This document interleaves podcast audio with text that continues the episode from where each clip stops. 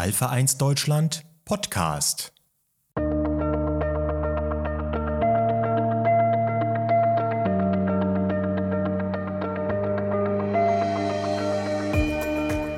In diesem Podcast spreche ich über die Alpha-1 Antitrypsin-Therapie und die Selbstbehandlung.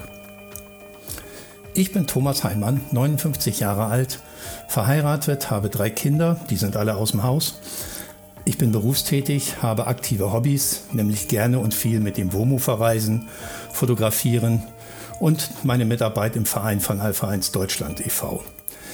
Mein Alpha 1 Antitrypsin-Hintergrund sieht so aus, dass ich meine erste Diagnose 1996, also mit 35 Jahren, anlässlich einer schweren Bronchitis, die nicht mehr weggehen wollte, bekam.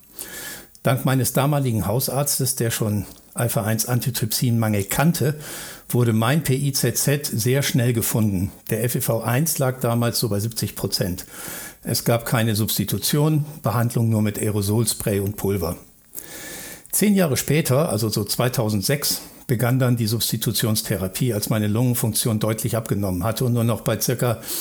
50 Prozent im FEV1 lag.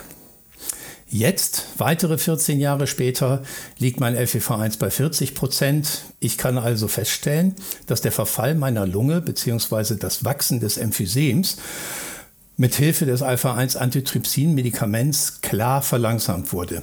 Sicherlich hat man ja nie eine Gegenprobe, aber der Abbau bei mir ist klar weniger gewesen, als es zu erwarten gewesen wäre.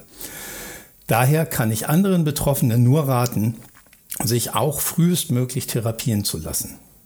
Wie kam ich jetzt von der Substitutionstherapie zur Heimselbsttherapie?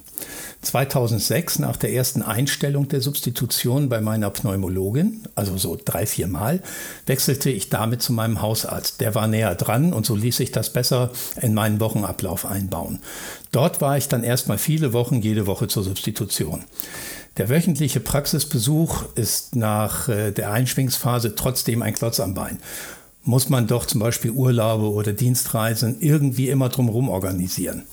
Doch auch wenn die Substitution von Alpha-1-Antitrypsin eine wirkungsvolle Therapie ist, nervt diese Einschränkung immer mehr. So begann ich zunächst in der Praxis die, zum Beispiel die Fläschchen selber, Fläschchen selber umzustecken.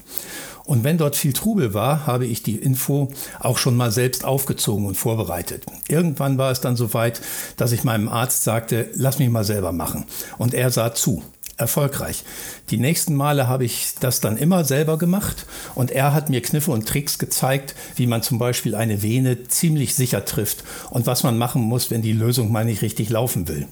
Oder wenn man mal an der Vene vorbeisticht und halt auf den anderen Arm wechseln muss.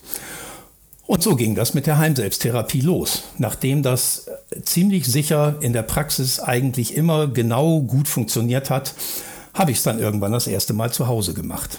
Seit ich mir die Infusion selbst verabreichen kann, bin ich sehr viel flexibler. Das ist ein großer Vorteil, nicht nur im Alltag, sondern auch vor allem eben zum Beispiel im Urlaub. Die Heimselbsttherapie entlastet mich enorm, da ich als Berufstätiger auch immer viel unterwegs war und so nicht mehr an irgendwelche Sprechzeiten gebunden war. Nun kann ich mir die Infusion selber verabreichen, ob im eigenen Wohnzimmer, im Hotel oder auch beim Campen.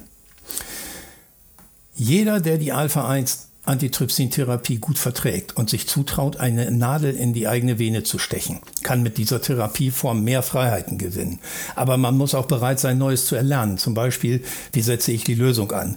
Neben dem Medikament muss ich auch das geeignete Besteck wie Tupfer, Pflaster, Desinfektionsmittel immer zu Hause haben. Außerdem muss man bedenken, dass man während der Infusion nur noch eine Hand zur Verfügung hat. Kann ein Partner unterstützen, ist das sicherlich hilfreich. Meine Frau geht raus, wenn ich mir die Nadel setze, würde mir aber sofort helfen, wenn dabei mal was schief geht.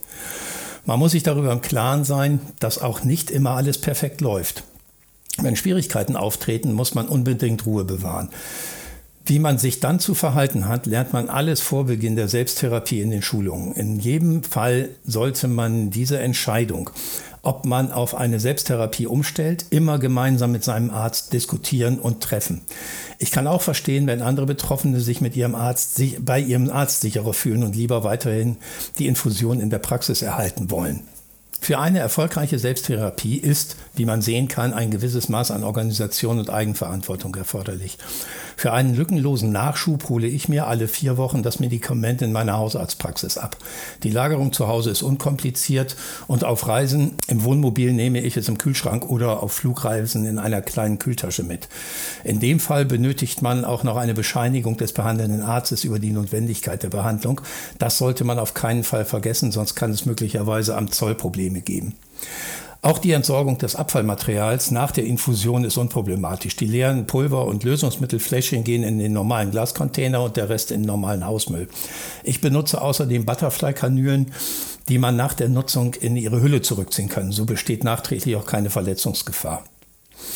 Ja, und was macht der Hausarzt jetzt? Alleine durch die regelmäßige Verschreibung und Abholung des Medikaments bin ich ja weiterhin einmal im Monat bei meinem Hausarzt. Dort werden auch weiterhin die regelmäßigen Routinechecks durchgeführt und der Ablauf der Heimselbsttherapie kontrolliert besprochen. Der fragt auch nach, wie es läuft. Auch mögliche Komplikationen oder Unregelmäßigkeiten können wir dann besprechen. Sollte ich aber einmal Probleme bei der äh, Selbstverabreichung haben, oder aufgrund meiner Erkrankung äh, mich nicht mehr so richtig fit fühlen, kann ich natürlich auch immer wieder zurück in die Hausarztpraxis mit dieser Substitution. Wie stellt sich meine Situation heute dar? Wenn man die Diagnose zur Substitution bekommt, ist das erstmal ein Schock. War bei mir auch so. Sah ich mich doch schon mit einer Kette und einer dicken Eisenkugel am Bein durchs Leben ziehen. Gruselige Perspektive, aber alternativlos. Die gute Betreuung meiner Krankheit durch meine beiden Ärzte und letztlich durch die Heimselbsttherapie ist bei mir der psychische Druck gewichen und das Ganze hat einen normalen organisatorischen Stellenberg in meinem Leben bekommen. Ich bin weiterhin berufstätig mit einer Viertagewoche, so kann ich besser den zweiten für mich wichtigen Aspekt besser umsetzen. Das ist der regelmäßige Sport, dreimal die Woche und freitags intensiv. Und abschließend vielleicht noch ein Gedanke. Im Grunde bin ich durch meine Lungenkapazität und durch die Krankheit eingeschränkt, nicht aber durch die Substitutionstherapie.